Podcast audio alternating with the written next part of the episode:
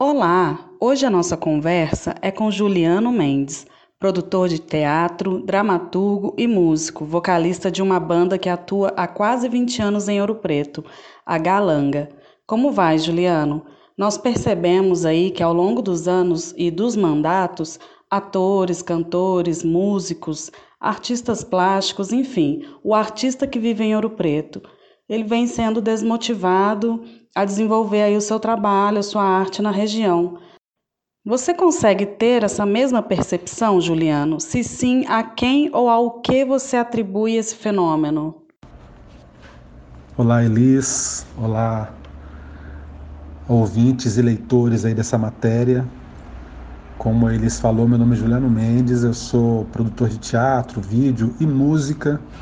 Sou vocalista e produtor do grupo Galanga de Ouro Preto que é um grupo que em 2021 vai fazer 20 anos de atividades. A gente tem alguns discos gravados, diversos vídeos no YouTube, pode procurar aí Galanga com G. É uma banda de rock and roll, a gente chama de rock afro-agressivo, que faz uma mistura do rock com, com batidas brasileiras, né? afro-brasileiras. É...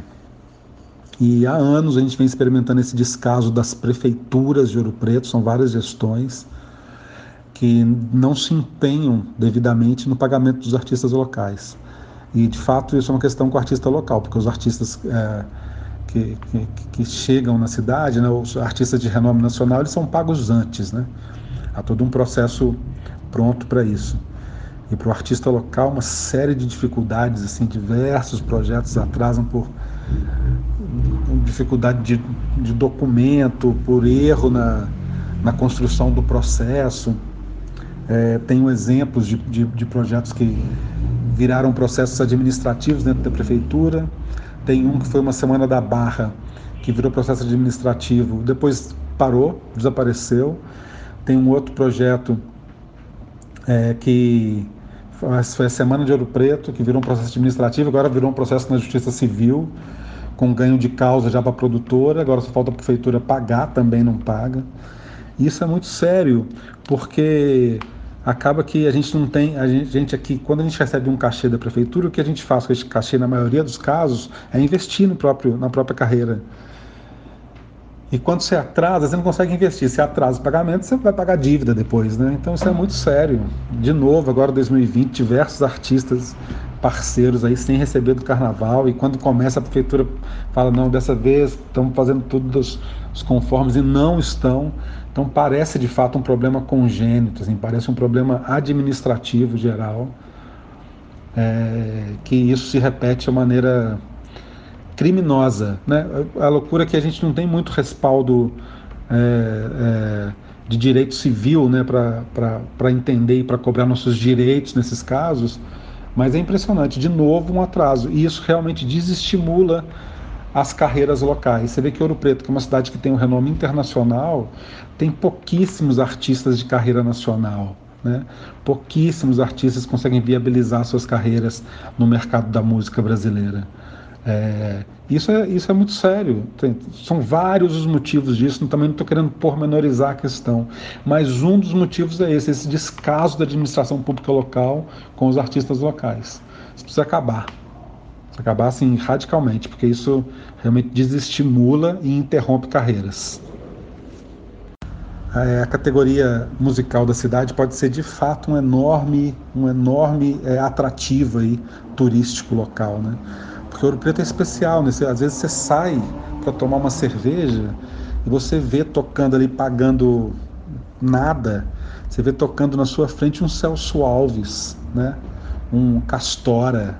A gente tem esse privilégio de ter grandes artistas ali um, né, é, muito próximos da gente, assim, eles e diversos outros aí, artistas que têm uma competência singular mesmo, têm carreiras, têm obras e eles estão é, disponíveis, né?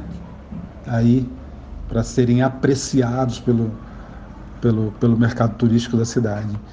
Em detrimento né, desse, desse potencial enorme, são pessoas que não têm incentivo nenhum, nenhum. Não há projetos para eles, né?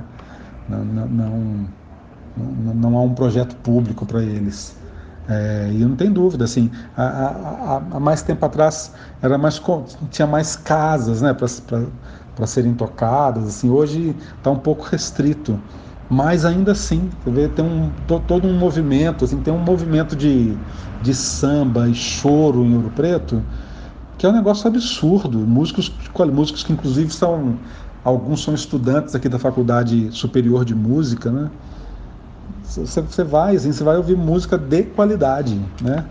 E isso fora o que tem na cidade, assim, produção de hip hop na cidade hoje está incrível, tem assim um potencial nacional e ia ser muito interessante assim, um turista que vinha, que, que viesse a Ouro Preto e fosse lá para Piedade para conhecer o movimento do hip hop, né? Fosse, fosse é, lá para o Padre Faria conhecer esse povo do hip hop, porque assim é, é tem, tem, tem muita competência sendo gerada, né? E eu não tenho dúvida que a pessoa vem em Ouro Preto por causa dessa, da imponência e da importância da pedra trissecular, né? Mas aí na hora que ela viesse e visse que essa pedra ela canta, essa pedra dança, a gente ia poder de fato trazer mais turista. Eu acho que ia ser uma coisa e alimentar a outra, fora uh, viabilizar carreiras locais. Então, eu acho que precisa de um pensamento unificado, precisa de um pensamento inteligente, contemporâneo, é, aí sobre um pensamento e uma ação sobre esse, essa categoria artística local. infelizmente não tem.